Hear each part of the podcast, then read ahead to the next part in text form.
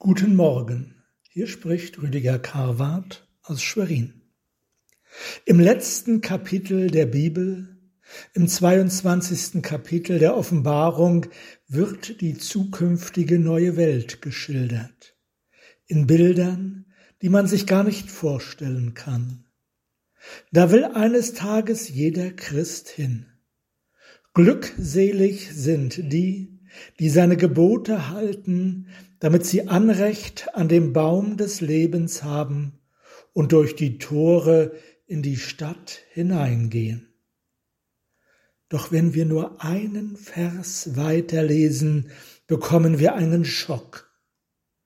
Da steht mitten im Kapitel, denn draußen sind alle, die die Lüge lieb haben und tun. Wo fällt einem Menschen die Lüge am leichtesten? Beim Geld. Die Apostelgeschichte berichtet von einem Mann namens Barnabas.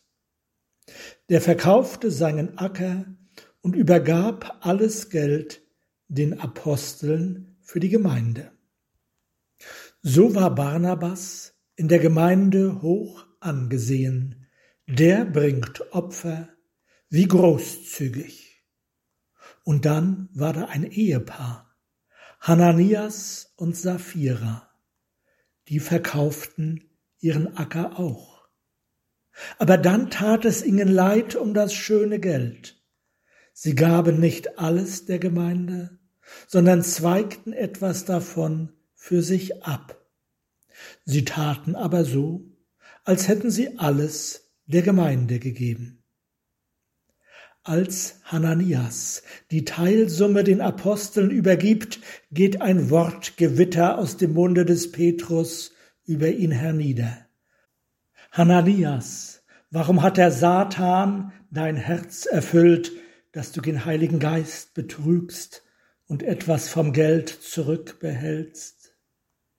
Hätte nicht das Grundstück dein Eigentum bleiben können? Und als es verkauft war, war es nicht auch in deiner Verfügung? Warum hast du dir dies in deinem Herzen vorgenommen? Du hast nicht Menschen, sondern Gott belogen. Als Hananias diese Worte hörte, fiel er zu Boden und starb. Drei Stunden später erscheint die ahnungslose Sapphira. Petrus fragt sie, Sag mir, habt ihr das Grundstück für so viel verkauft? Sie sprach ja, für so viel. Darauf Petrus, warum habt ihr vereinbart, den Geist des Herrn zu versuchen? Siehe, die Füße derer, die deinen Mann begraben haben, sind vor der Tür, und sie werden dich hinaustragen und sofort fiel sie zu Boden und starb. Sie gaben vor, alles zu geben und gaben nur einen Teil. Das war die Lüge. Wie hätten wir reagiert? Hätten wir als Gemeindeleitung an der Stelle des Petrus vielleicht gesagt, oh, so ein großes Geschenk, Kommt, ich gebe euch eine Spendenbescheinigung, damit ihr es beim Finanzamt absetzen könnt.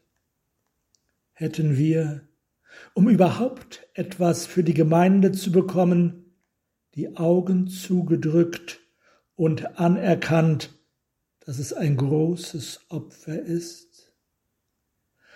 Es war doch keine große Lüge, und das Paar verband sie mit einer guten Tat.